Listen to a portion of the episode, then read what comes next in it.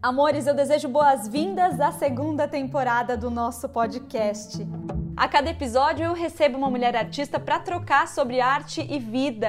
As conversas passam pelo trabalho de cada uma, suas histórias, o encontro com a arte e o olhar generoso para a sociedade que vivemos.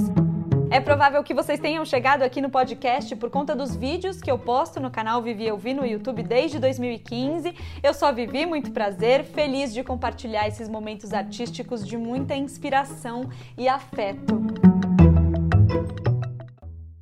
Minha convidada de hoje é a artista Liz Paraíso. Nascida em Campo Grande, no Rio de Janeiro, Liz estudou teatro na Universidade Federal do Rio e também artes visuais na Escola do Parque Lage e na Belas Artes de Paris, cidade onde ela vive e trabalha hoje. Liz tem o corpo como principal suporte de trabalho e sua performatividade diária como plataforma de pesquisa. Bonjour, comment ça va? Ah, je vais bien, e toi?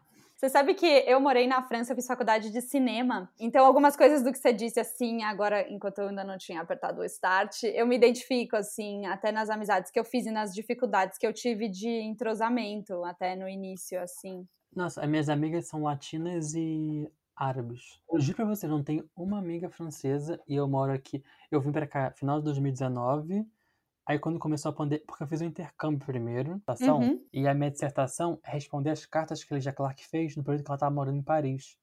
Então, ah. são as cartas de 64 a 74 que ela manda para a Sica. E justamente ah. ela saiu, ela saiu do Brasil, é, no início ela saiu, ela se, se auto-exilou por conta da ditadura. E eu saí no governo Bolsonaro. Então, aí minhas cartas também tem uma coisa ficcional, biográfica, que eu faço paralelas entre a minha poética e entre a situação política que ela viveu e que eu vivo, e como os insights dela também é, fizeram os dobramentos plásticos do trabalho dela. Então, eu estou nessa pesquisa agora. Acho que até você uma vez comentou uma coisa do Instagram, porque Sim. Assim, eu estou traduzindo as cartas para o francês. E, e aí eu tenho que reescrever tudo. E então eu estou lendo mesmo essas cartas. E aí eu estou fazendo uma documentação sobre tudo que ela falava. Então, por exemplo, em 1964, ela. É, agora fiquei séria, né?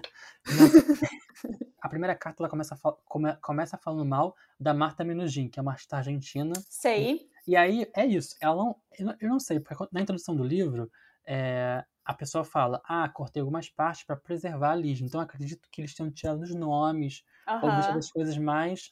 É, não tão claras para não ser coisas diretas, porque a Lígia era bem pesada, né? Uhum. Ela, na primeira carta, ela chama uma pessoa de olho de boi, fala assim, da Marta Minugin, não, sem crítica, não é ficar. Isso é arte de gente jovem que não sabe o que está fazendo.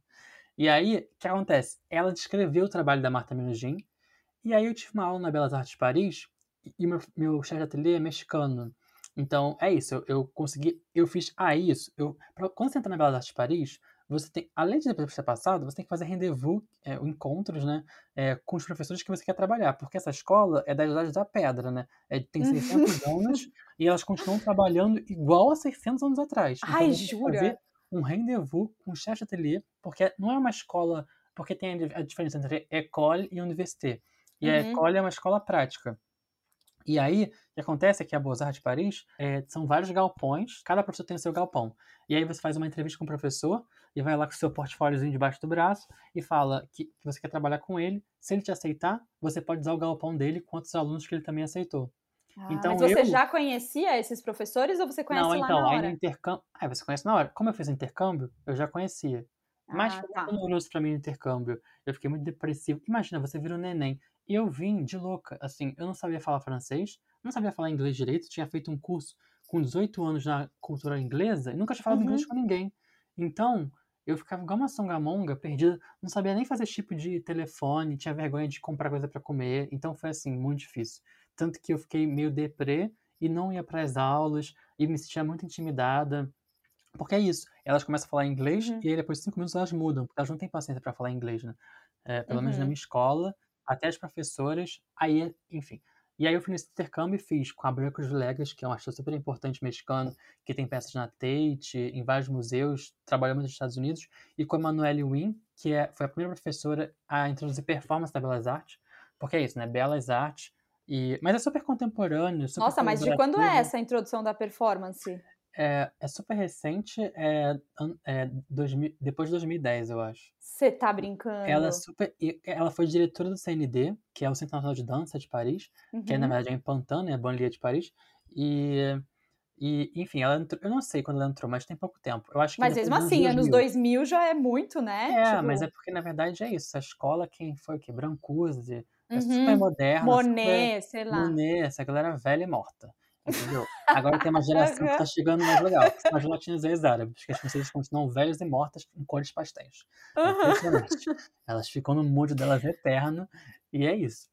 Não, é muito engraçado, porque assim, é uma coisa corporal também, sabe? Você vê na corporalidade, na afetividade, no calor. Não é à toa que as uhum. minhas amigas são as imigrantes, porque assim, a gente se encontra na opressão que a França nos dá, entendeu? Puta e, merda. E a gente faz uma uhum. rede de afetos e de carinho e de troca para sobreviver nesse espaço que, na verdade, ele é super é, internacional, porque tem gente do mundo inteiro nessa escola, sabe? Sim. E a Beaux-Arts Paris é a única escola de arte do mundo, é do, da França, que não precisa de B2, que é o, o exame de francês, uhum. porque assim, se você tenta Sorbonne, se você tenta qualquer outra Beaux-Arts da França, é mais rigoroso. Então a Beaux-Arts, ela tem essas aberturas, sabe? Porque ela quer que você uhum. seja uma artista. E não uhum. que, assim, você se comunique com a arte, mas também você se fode, né? Porque se não fala francês, aí você tem que lutar.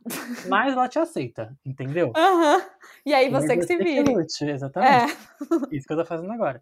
Mas, enfim, aí eu conheci esses dois e voltei pro Brasil, porque eu podia ficar mais cinco meses, mas eu não sabia eu fiquei nervosa, porque assim, eu falei, meu Deus, eu pagar um apartamento, uma, um quarto em Paris, né? Apartamento que eu não tenho esse dinheiro.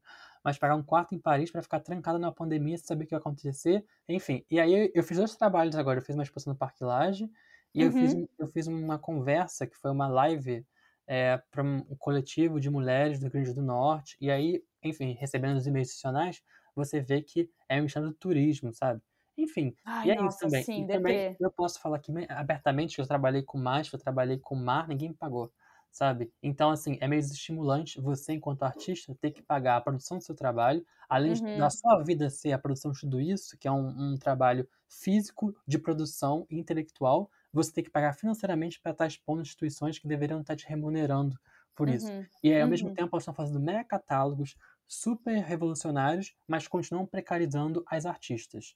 Sim. Sabe? Sim, então, eu fiz até um texto agora para um livro que vai ser lançado esse ano pela Rede da Minha, não sei se você conhece. Super, que... da Pamela? Da Pamela, a Pamela é minha amiga, e ela me uhum. convidou para escrever nesse livro, e eu falo justamente sobre essas questões. Eu falo, eu falo sobre arte de guerrilha, tem uma conversa com o livro do Arthur Freitas, que não sei se você uhum. conhece, que é um livro que fala sobre arte de guerrilha na época da ditadura militar, então tem trabalhos conceituais do Meirelles, Arthur Barrio, quando o Antônio Manuel invadiu o museu, Uhum. Então, eu falo como, na verdade, essa, essa história, é, é, essa historiografia da arte brasileira, né, é, de, de, trabalhos que burraram a fronteira do que é o não oficial, sabe?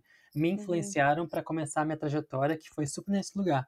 Eu, nunca, eu não comecei sendo convidada, e então eu comecei invadindo galerias, é, fazendo panfletos de prostituição e jogando Sim. 10 mil nas aberturas quando não me pagavam, porque, na verdade, era sobre isso, né? Já que o meu corpo nesse lugar catalisa uma série de violências estruturais, institucionais já dadas, sabe? Então eu respondia isso plasticamente, que eram com esses trabalhos que eu fazia na minha juventude. Nossa senhora, não, tem tantas coisas. Você acendeu vários gatilhos aqui na minha mente. Tem muitas coisas que eu quero conversar, assim, sobre tudo isso que você disse. Primeiro, assim, essa esse trabalho, essa, esse mergulho profundo nas cartas da Lígia e como uhum. é que isso tá influenciando plasticamente, assim, então, nas tá, suas bichinhas. Mas assim, me, me, me, pode me cortar e falar, me dar foco, porque senão eu vou falando. não, mas é só porque para a pessoa que vai escutar ter uma coerência no meu discurso, não ficar um, uma loucura.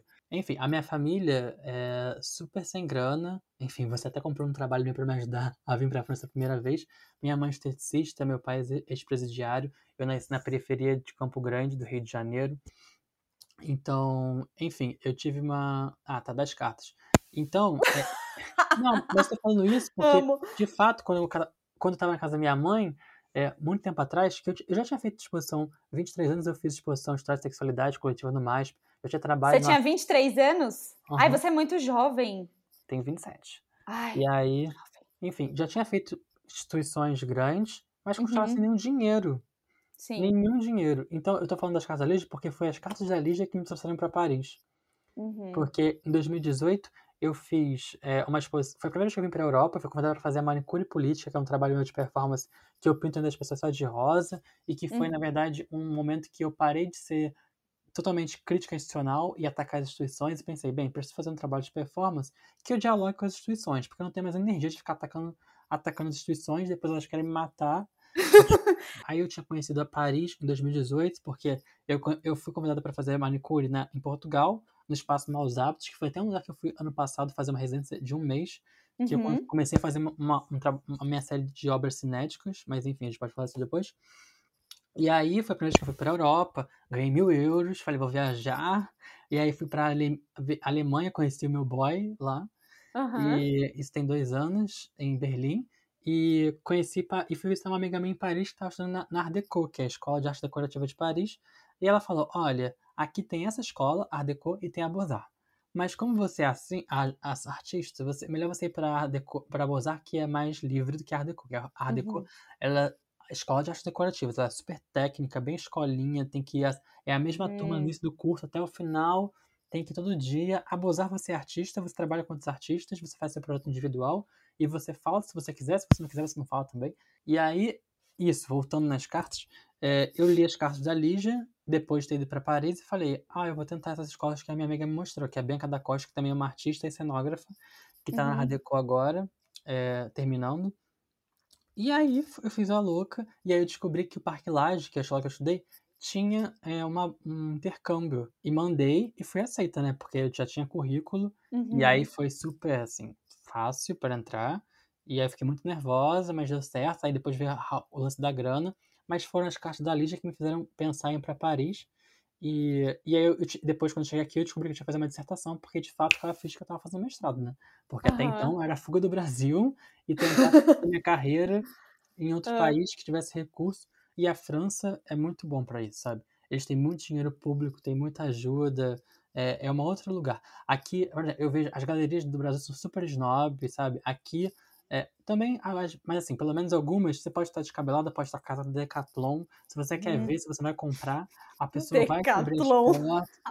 Não, porque realmente eu sou essa pessoa que vai pra faculdade Aham, esportista claro. pra fazer escultura. Aham. E Não, aí, inclusive é isso. Uma outra coisa que eu quero te perguntar é, porque eu vejo você, porque assim, manipular o alumínio e tal é um, é um material difícil, né? E eu vejo Uhum. você com umas serras, assim, e tipo, é, como fala, lixando. É, é até perigoso, né? é, mas a questão é que tem uma questão, sendo muito honesta, que é, não, eu sei fazer tudo. Uhum. E aí, por isso que eu posso, quando eu faço projetos grandes, por exemplo, Portugal, eu fiz quatro móveis, fiz uma exposição com uma, uma bichinha de um metro. Se eu fosse fazer à mão, eu ia estar fazendo até hoje. Sim. Eu não teria ter aberto a Open Studio com tudo isso. Mas aí, para aprender a fazer a laser, eu aprendi na França, na verdade, na Belas Artes de Paris. É, porque o meu professor, o técnico do metal, falava: Você é louca. É, ninguém faz isso aqui, só você faz a mão. Mas é que tem uma relação de que no Brasil a mão de obra é mais barata e você pode pagar Uhum. os serviços. Aqui eu não Sim. posso. Eu ia polir uma peça de um metro, era o meu aluguel. Aí eu falei, Sim. gente, mas é porque assim, é isso. É uma... Então eu aqui eu faço tudo, mas é bom porque eu, vou, eu volto pro lugar experimental, eu volto pro. Porque é num lugar do ateliê que eu vou descobrindo qual vai ser as formas que eu vou fazer. É uma coisa muito intuitiva, sabe? Parece até papo de arte tá maluca, mas é verdade. E. Não, mas é verdade, sabe? Porque é, é, por exemplo, é, quando você aprende uma técnica na do metal, isso já abre um leque de possibilidades. Eu, quando eu Uhum. aprendi a fazer corte a laser, já abriu um leque de possibilidades porque eu posso fazer mais peças em menos tempo e fazer coisas em, em outras escalas, sabe? Então, é isso. É, mas tem uma história, né? Que meu avô era ourives, ele trabalhou Uhum. antes da Gaster, meus tios são ourives, tanto que a primeira exposição que eu participei no MASP, que foi História da Sexualidade, eu mostrei minhas joias. Uhum. E são as joias bélicas que meu, meu, meus tios fizeram. Aí depois eu mudei para São Paulo, e porque eu fui fazer uma residência na FAAP, e aí eu tive acesso aos ateliês da FAAP, que tem um nível tão bom Sim, quanto as Belas Artes de. Paris. É, Uhum. assim, elas estão elas estão assim super bem. E aí é isso, você faz um projeto, você quer realizar e os técnicos da FAP te ajudam. Então foi quando eu comecei a aumentar a escala dessas joias bélicas, tanto que antes de fazer as bichinhas, eu fiz É, não, eu fiz as bichinhas e as próteses bélicas, porque eu não chamava mais de Uhum. joia. Eu fiz um top, fiz é, colar, só que era alumínio, então, pelo material, eu falei, não vou chamar isso de joia, vou chamar de prótese. É, mas é isso, eu já me perdi. Mas Mas, eu acho que a gente pode é, voltar um pouco para as pessoas que estiverem ouvindo e não conhecem seu trabalho, assim. Eu acho Tá. que até para estabelecer qual que é esse diálogo que você tem com a Ligia Clark, como ele começa então, e como tá, pode falar. Vai, manda Me ver. corta. Não, então, na verdade, é isso. Eu falei das cartas, mas talvez para quem escute não fique claro para quem não conhece.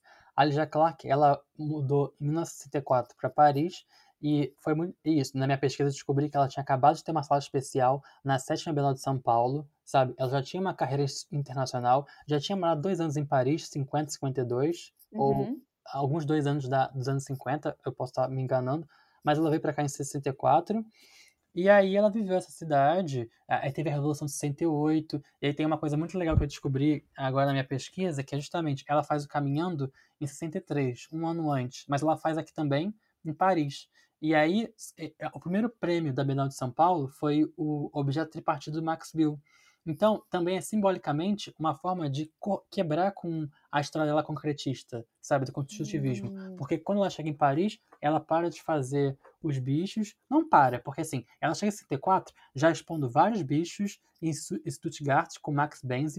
O Max Benz foi um, um curador. é, um curador e filósofo alemão que escreveu muito sobre semiótica e que ele curou durante 20 anos nessa galeria da faculdade na Alemanha, Ana Maria Maiolino, é, Max Bill, Ligia Clark. Então é isso. Ela já, já, já tinha, não era uma, ela já tinha o lugar dela no, no espaço de arte internacional e veio morar em Paris.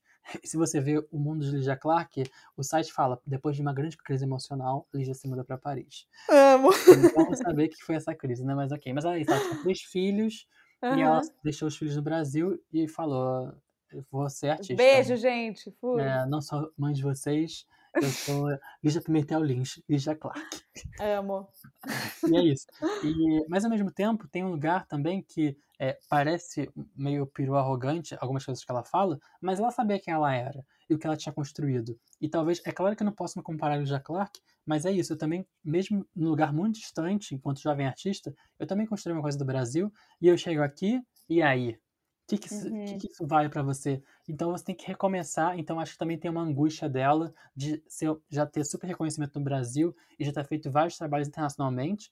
Tanto que quem ajudou muito ela aqui foi o Sérgio Camargo, que já morava na, Uhum. já morava. O, o Sérgio Camargo fez Paris 8 e aí ele, ele trabalhou aqui e já vendia, tanto que ela fala nas cartas, o Sérgio já vende. A primeira carta pro Hélio, ela fala, Sérgio já vende. Enfim, então só para contextualizar, ela fez essas cartas para Hélio de Silva, que estava em Londres, estava no Brasil, é, é, durante 10 anos. Então esse livro, que é, são cartas entre Hélio e Lígia, Esse livro é esgotado, né? é, não, é uma loucura, eu tentei comprar, não tem É, não- virtual, não tem nada.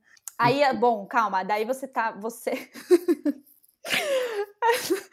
Aí você começa com as joias bélicas, as próteses bélicas. bélicas, e- então foi muito isso. Na verdade, tem. E é muito legal. Eu gosto de fa- fazer essas marcações Rio São Paulo, porque eu sou carioca, e tive uma educação no Parque Lage, que é um lugar que não é um lugar de ateliê. É um lugar de experimentação, um lugar do corpo, que eu acho que tem muito a ver com as escolas de arte. Chegando em São Uhum. Paulo, tem mil e umas galerias, tem uma forma. Se você vê a formação da FAP, ela é totalmente voltada para o mercado, sabe? Tanto que ele tem todos esses Uhum. ateliês. Então, eu acabei. é, dialogando com esses espaços que eu estava frequentando, que era ter recursos de metal para fazer trabalhos em grande escala, sabe? Tanto que as minhas primeiras performances que eu fiz com os objetos foi nessa época da FAP. Eu usei as Uhum. próteses bélicas na Galeria Vermelho, quando eu participei da Mostra Verbo, Uhum. e aí eu mandei uma performance, eles falaram que era ingênua e queriam um vídeo, porque aí tinha uma temática LGBTQ+, então a Liz é a cota do, da, da- das artistas que Uhum. vão entrar nessa caixinha, mas não queria ter um diálogo, então a Putinha Terrorista, que são as panfletos que eu sempre joguei, é, que eu fiz seis vezes em diferentes instituições, foi sempre também para denunciar um lugar de violência, sabe? Porque é, é Uhum. isso, entrou uma moda de querer capitalizar os corpos dissidentes, mas não quer ter um diálogo de fato, não quer construir um lugar colaborativo, ainda reproduz é, violências estruturais. Então, é isso, eu falei, ok, vocês não querem passar um vídeo, não querem passar performance, eu fiz um rendezvous, um encontro, é, fiz um encontro para discutir é, sobre isso, e não foi muito. Então eu falei, olha, para o da galeria, eu vou invadir a sua galeria, vou jogar 10 mil panfletos, se você puder, por favor, faça a gravação. Mas Os falei, panfletos da putinha terrorista. É, e eu pedi pra ele financiar, ele falou que, é, que não podia porque não tinha dinheiro, coitado da Galeria Vermelha. E uhum. aí eu falei, tá bom, então também não vou falar o dia que vai ser o ataque, mas eu falei, não quero seguranças porque eu quase fui preso no MASP, então eu tô te avisando, porque eu vou fazer essa intervenção e que isso faz parte do meu trabalho e eu vou invadir qualquer dia da, da, da Vermelho. Então eu fiz uma armadura e botei putinha decolonial e botei é, redistribuição é, de renda, vingança pelos povos nativos ancestrais. Então, é isso. Eu comecei esse, esse trabalho da terrorista é, é, copiando os panfletos de prostituição das, das trans é, do Rio de Janeiro. Isso lá no Parque Laje. No, não, na verdade eu comecei na Justiça Carioca, é, no Abre Alas. Porque assim, eu via uhum. muito mais travestis da Lapa que se prostituíam, porque eu frequentava muita casa NEM. Eu participava dos projetos sociais, eu já fiz uma performance na Arthur Fidal, que é uma galeria, e levei as meninas, porque tinha um pré-prepara NEM, que era um pré-vestibular para que pessoas trans entrassem na universidade. Então, tinha é isso, elas acharam incrível, porque é isso. A, a gente carioca é uma galeria na Lapa e eu faço uma prova de prostituição com o telefone número da, da galeria, sabe? Então, é transfigurar esse lugar que é socialmente é, marginalizado em um lugar de protagonismo. Uhum. Então, foi muito legal essa relação delas também irem nessa galeria que era a rua, verem isso. E, e aí foi isso, a Vermelho. Foi a primeira vez que eu fiz. Não, eu já feito no MASP, porque é isso também, o MASP. Você fez no MASP o Putinha Terrorista? Fiz, eles queriam me prender, queriam me matar. É, tomaram os panfletos. Até o curador falar que eu era uma artista da exposição, eu passei um sufoco. Pegaram meu telefone, pegaram os panfletos, fizeram um cercado. Aí depois o Adriano Pedrosa veio me pedir desculpa, falando que as seguranças estavam preparados para uma intervenção. Aí eu falei, engraçado, né? Agora quando o manual entra, é muito bonito, tá? Você, a Zara não fala isso. Agora quando o artista refaz isso, uma coisa que todo mundo já fez, você acha que é uma questão. Mas é que é isso. Eu fiquei puta porque eu achei que ia fazer uma coisa mais pra ficar rica, né? Coitado. Amo, uhum. é o que a gente acha mesmo, até eu tava é, achando. vamos desromantizar esse lugar, porque na verdade uhum. você, você depois tem que aprender a transformar esse capital simbólico que você constrói enquanto artista em capital financeiro. E isso é um, um, um hiato muito grande. Sim. E que isso eu aprendi com o tempo, é, enfim, eu, isso você aprende e ninguém te ensina, nenhuma escola de arte te ensina a fazer isso. E, e aí, aí eu fiquei, é isso, o museu não pagou nada, não pagou nem Isso durante as Histórias da Sexualidade. É, eu não recebi nada. Uhum. Na, nas histórias feministas eu recebi porque... O Histórias Feministas. Eu já tá. era mais empoderada. e recebi mil reais ainda. Mas eu recebi alguma coisa. Uhum. Entendeu? Mas é uhum. porque, eu, porque a curadora era mulher, foi a primeira curadora mulher, e aí ela botou bronca lá e fez alguma coisa, sabe? Mas é isso, eu, enfim, questões. Mas questões. Não, porque na verdade é isso. Quando eu falo de, de, é isso, eu tava no catálogo de histórias da sexualidade, que tá aqui na minha frente, eu falo, meu trabalho estava sendo escrito como políticas do corpo e ativista, e ativismo. Então eu faço uma intervenção não oficial, e aí esse políticas do corpo e ativismo vai para o espaço, né? Porque assim, vocês estão uhum. me censurando no espaço de galeria. Ah, porque o seu panfleto pode destruir uma obra que tem um seguro muito caro. Eu falei, eu também assinei seguro, sabe? E é isso. Aí eu ainda fui com uma coleirista pedrosa. E, Sério? Eu era muito abusada. Essa época eu era endemoniada. Eu fui com uma coleirista pedrosa.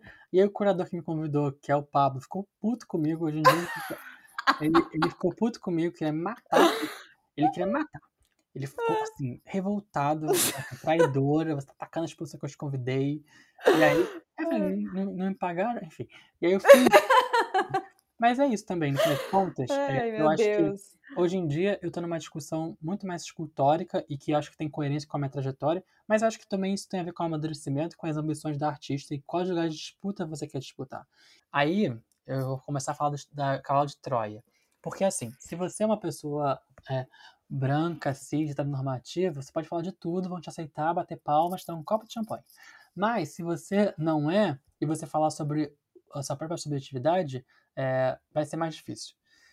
É, então, assim, então o que eu fiz foi pegar a história dos vencedores, que é uhum. essas. Qual foi a única vanguarda brasileira, né? O concretismo. Não, Quem não sabe de Elsie, que é a Clark, sabe? Sim, eu realmente gosto sim. da Lígia, então eu pensei que eu ia usar uma estética dos vencedores para falar sobre o que eu queria falar, que no caso era a minha biografia e sobre desejo e violência. E eu fiquei pensando, como dar ah. conta da ausência do meu corpo num objeto? Porque é isso, eu comecei meu trabalho invadindo os lugares. Então, é, meu corpo estava lá, e meu corpo é um signo, sabe? Uhum. Então ele já uhum. comunica muita coisa. Quando você faz um objeto e seu corpo não está na galeria, seu corpo não está lá. Então, por isso que eu pensei em fazer extensões do corpo.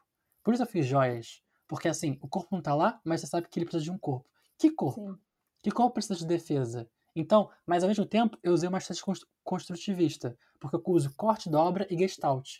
Então, eu tenho um colar que eu mostrei no MASP, que chama Colar Construindo Papo Creto, que é justamente fazendo diálogo com o Ademar Cordeiro. Porque quando uhum. ele abandona o manifesto ruptura e começa a pintar com cores não primárias e com toque da mão, ele chama essa fase de Papo Creta. Eu também tenho outra série chamada Papo Cretinhos, que uhum. eu fiz aqui em Paris, comecei em Paris, mas existe outra história.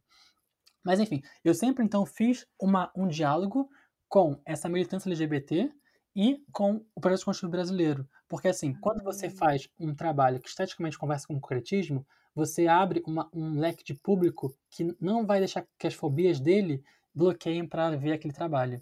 Sabe? Sim, então, nossa, gênia. cavalo de, tra... de tralha, de Troia.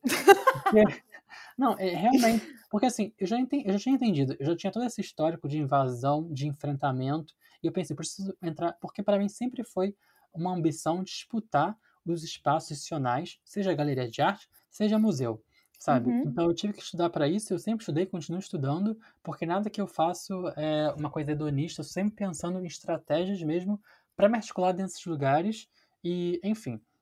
E é isso. E aí, voltando para você, ah, porque você começou a trabalhar com a Lígia, e aí eu fiz essa, essa aí que acontece, eu fiz essas joias, que foi a, a primeira eu fiz a minha navalha 1, que era um dedal de prata, que é como se uhum. fosse uma unha, porque antes eu tinha manicure. Então é tudo muito interligado. Eu tinha o salão da manicure, e aí da unha eu pensei em fazer um dedal, que é uma coisa assassina, depois fiz uma outra. Aí eu fiz o colar concertina, o colar concertina pop creto. É um colar, sabe o que é concertina? Não. Concertina é aquela coisa que fica no muro, que é uma coisa assim. Tem uma que é arame farpado, tem outra que é um negocinho assim, geométrico. Uhum. Então Sei eu peguei é. essa forma, fiz um colar e chamei de Papo Creto justamente porque era uma, uma, uma ligação não ortodoxa com o projeto brasileiro. Porque é justamente isso. Quando você ah. quando o Valdemar Cordeiro está falando, estou fazendo pop creto, porque eu estou quebrando com a rigorosidade desse projeto concreto que eu mesmo criei, que foi o Manifesto uhum. Ruptura. Então, eu acho que, na verdade, pop creto para mim são todos os desdobramentos não ortodoxos é, do concretismo, sabe? De, uhum. Desde o concretismo enfim, só que eu fiz a minha adaptação à partir do meu corpo. Então tem esse dado biográfico, tem esse dado da autodefesa. E aí quando eu fui para São Paulo, é, eu queria um, um, anel que fosse igual um bicho, porque eu adoro. Eu tenho a tatuagem da Ligia Clark. Você tem a tatuagem? Tenho a tatuagem. É a foto dela do catálogo da Reina Sofia. Nossa, maravilhosa! Eu tinha 20 anos aqui e eu nem sabia que ia fazer bichos, bichinhas. Eu só era uma estudante de arte fumando maconha no Parque Lage, fazendo uma tatuagem de Clark. Entendeu? Gente, olha como são as coisas, né? Tá. É uma coisa impressionante, você não tá entendendo. Então, tudo começou de um anel, que tá até aqui que quebrou, né? Que é. Tá vendo? Ah, sim. Que é um anel. Aham. Uhum. Que aí, na verdade, são dois círculos é, é, como as minhas bichinhas, né? Porque uhum. acontece, não tem a tecnologia da. Eu fui tentar fazer dobradiça em Paris, aí o técnico metal, que é uma louca, pegou um giz rosa, começou a desenhar no chão e falou: assim que faz. Eu falei: ah, claro, agora eu vou conseguir fazer. e aí, enfim, então eu fiz esse anel, que aí. Mas, porque é difícil fazer essa dobradiça, né? Porque os bichos dali já eles tinham essa dobra, né? Pagava, eu acho que ela pagava tudo pra fazer assim. Uhum. Porque realmente, por exemplo, ela, ela fez a Bienal, ela fez a Bienal, ela teve uma sala solo, é, 68, ali já que teve um trabalho na, no pavilhão da Bienal de Veneza, mas não sei se. Acho, acho que foi antes. Ela fez um exército de bichinhas. Uma uhum. Bienal que ela foi convidada como artista, que não era a sala especial do Brasil, mas como artista brasileira. Então, assim, eu, eu também faço industrialmente, eu fico pensando que seria impossível ela fazer tantos em tão pouco tempo. Então, acredito Sim. que ela fazia industrialmente, com certeza. E a dobradiça, é assim, é, é difícil fazer em alumínio, porque o alumínio não tem ferro. Então, se você dobra muito ele, ele quebra. Ah. Então, eu não sei se todos os bichos ali já são, são, são de, de alumínio. Eu sei que muitos são. Mas, assim, alumínio é muito mais difícil de dobrar do que uma coisa com ferro, sabe? Do que latão. Porque Sim. você tem a dobradiça, que eu aprendi com o professor no chão de giz, é, uhum. é, são duas coisas assim, tá vendo? Uhum. E, e, aí você bota um negócio no meio. Então, Sim. você tem que fazer isso no metal. E aí. Ah, tem, ah é verdade, tem que fazer a curva. Botar, se você bota fogo no alumínio, como ele não tem ferro, ele derrete muito rápido. Por isso que as minhas bichinhas todas são todas corte e dobra, bem construtiva. Mas também pela necessidade técnica. Sim. E elas são de encaixe, enfim. Então eu fiz esse Nossa, anel. interessante, eu não tinha ideia dessa característica do alumínio. É, não, e aí eu comecei a trabalhar com alumínio pela Liz também porque era um metal mais barato, né? Tem tudo isso. E no Brasil é Uhum. mais barato, que aqui, né? Só Jesus. E aí eu fiz esse anel, voltando, pra mim mesma. Não era trabalho, era um anel meu que eu fiz Porque ama a eu Lígia. amo a Lígia. Aham. E aí depois, quando eu precisei de dinheiro pra fazer o intercâmbio, eu resolvi fazer ele de um múltiplo. Então ele virou um múltiplo de 50, que até hoje não terminou. É isso. Tem um filme, eu vou te mandar esse filme. Meu editor me mandou, é em francês. Eu vi o filme e falei, ai gente, essas francesas sabem nada de Jacques Clark, estão aí falando o quê? Editar o público fazendo esse filme, mas depois eu vi quem são as pessoas. E aí, a pessoa é a mulher que, onde a, a galeria que a Ali já fez a primeira exposição em Paris, sabe? E ela fala assim, Jacques Clark, très, très compliqué. Muito, muito complicada. pouco pretensiosa. Ah, até é? hoje eu não entendi o trabalho dela, a velhinha. Aí eu falei, gente. Aí a outra muito simpática, a outra galerista, já falou: não, ele já fazia já uma- umas maquetes de papelão que as pessoas podiam. Ela tinha três bichos. Porque é isso, essa outra galerista, ela tem três bichos da Ligia Clark, então ela representa a Ligia Clark em Paris, né? Uhum. E, e aparece ela manipulando, é muito legal. É que agora eu tô super imersa nessa pesquisa de ver esses Ai, que da delícia! Sabe? Então é muito bom, é, porque, enfim, e também eu começo a pensar criticamente no meu trabalho. Não que eu não tivesse Uhum. pensado antes, mas é- é essa performance da escrita, sabe? Te leva para um lugar de você também é, começar, por, por exemplo, na a Galeria da Suíça, eu vou fazer a exposição na Suíça dia 6 de maio, mas eu quero que todo mundo mexa em tudo, sabe? Eu já quero fazer a configuração é, de ai, coisa na parede, quero trabalhar. eu Quero que as pessoas vivam esses objetos, sabe? Isso é muita influência dessa parte terapêutica da Lígia, que já vem desde o concretismo, né? E aí, então é isso. Eu vou fazer uma documentação, vou documentar esses relatos da Lígia, e aí tem a minha parte, que sou eu respondendo a Lígia hoje, que é uma carta, que é uma carta ficcional, então já fiz uma, eu posso mandar depois em português e francês. Então a carta vai ser também falando sobre esse meu processo criativo, falando da situação política do Brasil, com paralelo com a, a situação que está agora, sabe? Então tá sendo muito gostoso, porque eu falei pra minha orientadora, eu quero falar de lixo para isso. Ela falou, não. Você não pode ser objeto da sua pesquisa, querida. Dessa falando que você está na França. E aí, Não, perfeita. ok, vamos lá então. E aí eu falo, olha, eu tenho, eu tenho, eu ganhei um livro da Lígia, da Funarte, que é maravilhoso, de- de- é um PDF de 80, que tem tudo, né? Que depois a família da Clark, ai, ela me processar agora, é, tirou tudo da internet porque eles ganham royalties. Eu sei porque eu Sim. também ganho royalties no meu trabalho. Eu fiz um, Claro. um trabalho, um- um- que loucura, é, um, empresa de plano de saúde é, queria usar a imagem da minha obra que está na serva do MASP, eles me pagaram para isso. Então eu fiquei pensando, é por isso que a família da Clark tinha tudo da internet, porque o uso de imagem paga uma fortuna. Mas Sim. para os pesquisadores, que é o meu caso hoje em dia, não ajuda muito, né? Não, não ajuda Mas nada. é- Eu também, que adoro buscar imagem online. Às vezes Enfim, você sofre. aí que é bom porque é isso. Você sabe que ele já foi professor na Sorbonne, né? Na Uhum. Charles. Então, eu vou chegar nessa parte. Então, eu, eu tenho vários documentos que são é, documentações. Jornal do Brasil, 74, que ele já deu uma entrevista, ela chamava de é, é, Fantasmagórica do Corpo, sabe? Em toda essa parte relacional, terapêutica também, eu vou chegar. E o nome da minha dissertação é Cartas, é, Terapia Narrativas, Terapia Narrativa Cartas da Lígia Clark. Então, também é uma coisa de expurgar toda essa relação de violência que eu tenho na França e as referências, sabe? Então, foi o meu momento agora, na academia, de ter um, paralelo do meu trabalho com o momento é, terapêutico da Lígia, né? Nossa, Tem um livro- maravilhoso. Tem um livro que chama é, é, é, um, livro, um livro que fala sobre é, terapia a partir das cartas, que são dois australianos, né? E aí isso me inspirou a fazer o meu memoir, uma dissertação, a partir ne- nessa metodologia, sabe? Aí eu, eu, eu, eu posso te mandar é, a minha carta de intenção para o meu orientador, tem em português e francês, porque eu falo todas as referências, né? Ai, quero. Eu te mando, que aí são esses dois australianos, e aí eu falo também sobre. Que é isso? Eu quero fazer tudo isso também à luz de pensadores é, decoloniais, sabe? Grada Quilomba. Porque aí também, se eu sofro relações de violência aqui, Uhum. então também eu vou trazer o nome dessas pessoas porque eu tô na academia, né? Então. Mas eu sou livre, pode ser como trabalho de artista. Abusar, quando eu falo bordel, é, tem essa coisa maravilhosa de Uhum. ter essa liberdade, sabe? Porque assim, eu sempre estudei a, a- eu não tenho graduação, né? Isso é uma outra coisa. Eu fui aceito na Artes de Paris com meu currículo. Uhum. eu fiz dois anos de faculdade de teatro no Brasil, mas é isso, eu consegui. Porque aqui, na verdade, é integrado, né? Então, são cinco anos. Se você prova que você estudou alguma coisa e você prova que você é uma profissional, você pode entrar, elas aceitam. Então, Ah, Eu nunca tive prática de escrita, nunca fiz artigo, então, ent- mas eu sempre estudei muito a Lígia porque enfim, é, é, uma base de pesquisa. Então tem vários uhum. textos dela, tem coisas de jornal, tem várias coisas de Paris. Tinha, as cartas eu tinha lido, foi uma das coisas que me trouxe para cá.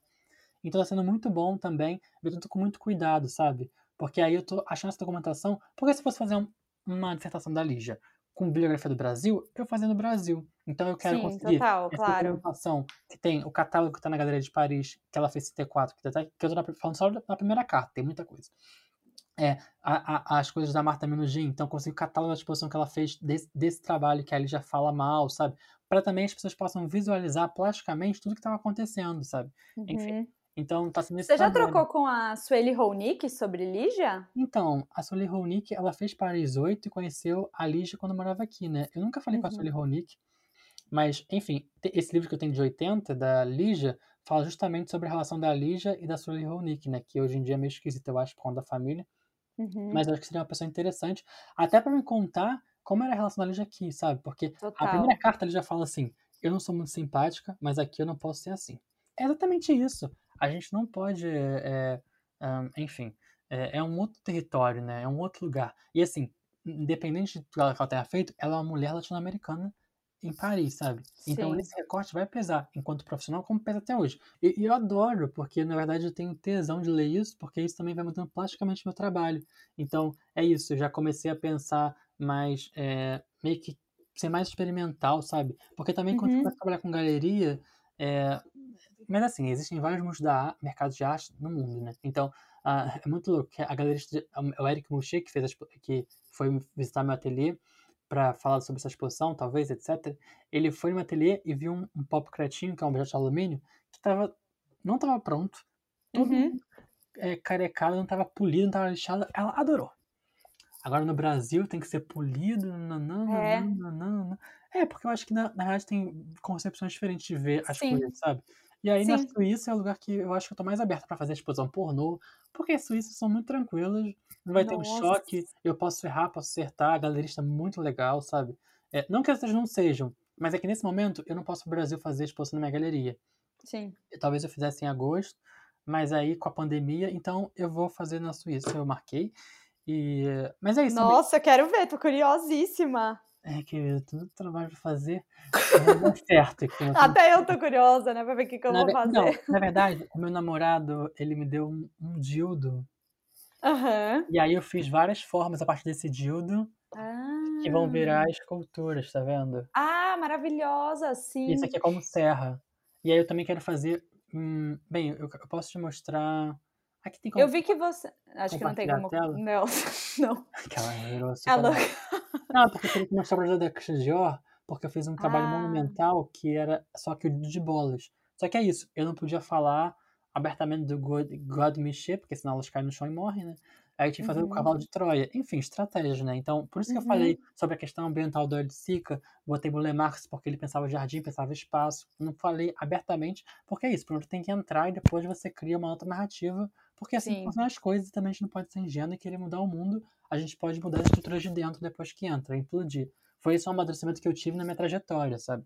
Eu uhum. posso fazer o trabalho para galeria e etc, mas também aquilo me dou o, o, o prazer de experimentar e errar até porque eu tô no mestrado, então acho que é para isso também, sabe? E daí veio o couro também, porque é isso. Aí aqui tem um. Ah, eu vi que você comprou uns couros, eu vi. É, é porque é reciclado e é barato. É, são os hum. couros dessas fábricas Hermes, não sei o quê. Então eu fui lá e comprei couro, porque eu tive uma discussão com o meu professor, que ele falou assim: é, ah, você tem, você tem que matar eles paraíso, mas ele falou isso numa, numa coisa de se reinventar, porque eu já achei uhum. muito pronta. E esse, imagina, eu sou uma, já sou uma artista profissional, vivo do meu trabalho. Então, eu tenho um contraste muito grande com os outros estudantes, uhum. sabe? E aí, ele tá falando, você vai, você, vai, você vai continuar sua carreira e você não vai se permitir a trocar com esse espaço, sabe? E aí, para mim, isso foi muito forte. E aí, eu comecei a pensar em trabalhar com outras coisas e outros materiais. Porque é isso, o alumínio é um lugar de conforto. Eu sei manipular alumínio, uhum. sabe? Eu sei uhum. fazer o que eu quero com alumínio. Então, trazer uma outra coisa também que venha na manualidade. E aí também tem essa coisa do papo cretinho, né? O papo cretinho é um trabalho meu, que tem essa relação com o Valdemar Cordeiro, que eu já falei, etc. Que são objetos para mão, que são armas, escudos ao mesmo tempo. E que eu falei, ah, pop cretinho, mas eu nunca tinha, eu não, não tinha feito de fato um trabalho que estava no lugar pop. Então eu pensei em colocar uhum. cor neles. que não fossem as cores primárias. Hum, Então por isso vem o couro, porque eu vou juntar o couro com alumínio e vai ser uma forma de colocar cor no metal. Olha! E aí, como eu vou fazer essa exposição chamada Porno Chic na Suíça, é, vão ser tudo rosa, porque eu comprei as cores rosas, porque é dessa coisa, o caderno rosa de Laurie, sabe? Então Uhum. eu, Não, e eu- você já tinha os esmaltes cor-de-rosa. Não, é o rosa, meu quarto é rosa, assim, é um coelho rosa. Ah, Ai, então. Derramei café no meu aquecedor. Meu Deus do céu. Oi, Songamonga. Meu Deus do céu. Quer ir Isso limpar? no podcast, né? Meu Deus, o podcast tá uma loucura. Eu tô achando uma experiência, assim. Tô Ai, feliz que a gente passou essa né? sexta-feira. Não, você é perfeita. Amei, amei. Obrigado. Liz, obrigada. Eu saí muito animada dessa conversa com a Liz, inclusive vou fazer vídeo de Lígia Clark Bichos lá no canal. Então, se você não é inscrito, aproveita, passa lá e eu volto daqui a pouco com outros episódios com mulheres maravilhosas das artes brasileiras.